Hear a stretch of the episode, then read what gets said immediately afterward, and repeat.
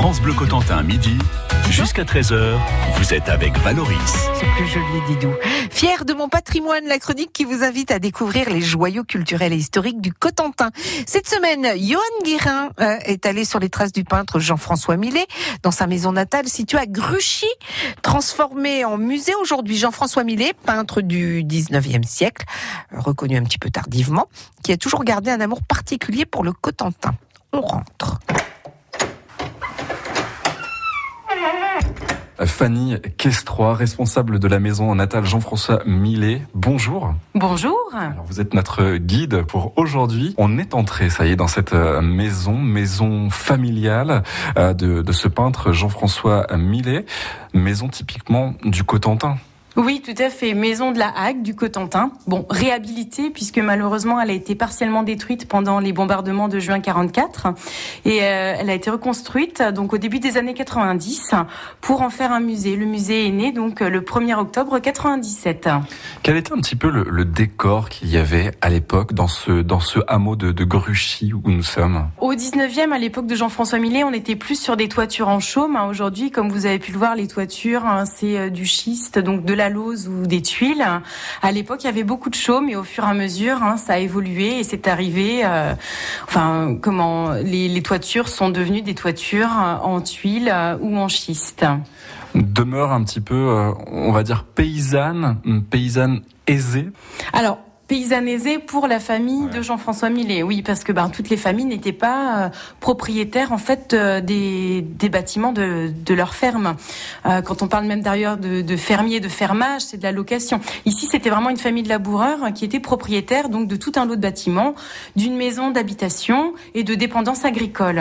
On va aller dans la pièce à vivre de cette, de cette maison, l'endroit où on se retrouvait en famille, toute la famille là, avec cette grande table qui est dans cette pièce. Vous pouvez nous décrire un petit peu cet endroit? Oui, alors cette pièce, c'est ce qu'on appelle la salle commune. C'est effectivement la pièce principale de la maison au 19e siècle, donc dans laquelle on retrouve un élément important qui est l'âtre, la cheminée, puisqu'à l'époque, elle permettait de chauffer mais aussi d'éclairer et de cuisiner.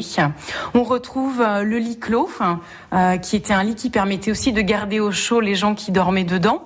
On a euh, le, le, vaisselier, donc qui est aussi un, un mobilier important euh, et je dirais euh, emblématique de cette époque-là. Donc avec la vaisselle ici euh, sur un vaisselier ouvert. Euh, et puis on a donc toute la partie cellier, donc euh, sur le côté où étaient gardées donc toutes les denrées périssables et tout ce qui était cidre également. Et puis donc dans cette partie-là, vous avez aussi la partie un peu plus féminine, je dirais, avec la laine, le rouet, le dévidoir. France Bleu, présente le bagad de l'Anbiway en tournée dans toute la France en 2019 pour son 65e anniversaire. Le Bagad de l'Anbiway, nouveau spectacle, 30 musiciens sur scène, deux heures de concert. Les airs les plus célèbres de la musique bretonne et celte. Le Bagad de l'Anbiway, la tournée anniversaire, une tournée France Bleu. Et le 13 avril à Paris, au théâtre Le 13e art. Toutes les infos sur francebleu.fr.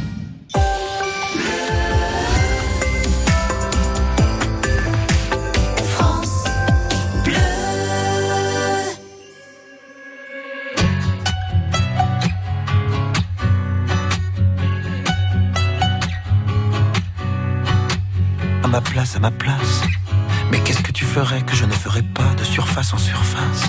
J'en ai loupé des buts, mais j'ai marqué parfois, ça dépend, ça dépasse. Et puis ça disparaît, un peu comme toi et moi, de guerre lasse en guerre lasse. Quand est-ce que tu reviens? J'ai oublié, je crois. Oh, j'aimerais tout recommencer. Je me sens nu même tout habillé. Les jours s'allongent et moi je disparais.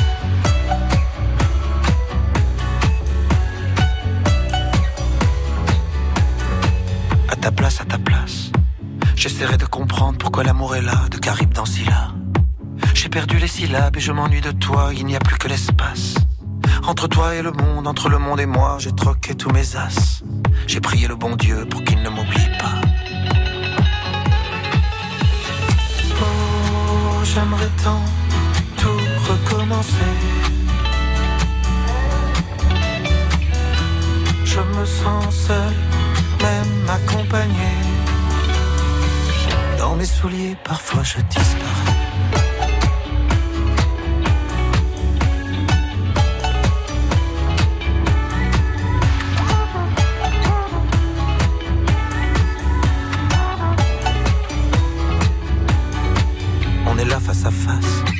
Planté dans un décor que plus rien ne menace, où ça passe ou ça casse. On essaie de courir alors qu'il faudrait pas, on efface, on efface. Les voyages, les sourires, ce qu'on a fait de nous, un coup de poing dans la glace. On regrettera, je crois, on en est où? Dis-moi. Oh, j'aimerais tout recommencer. Je me sens flou, même bien éclairé. La lumière, parfois je disparais.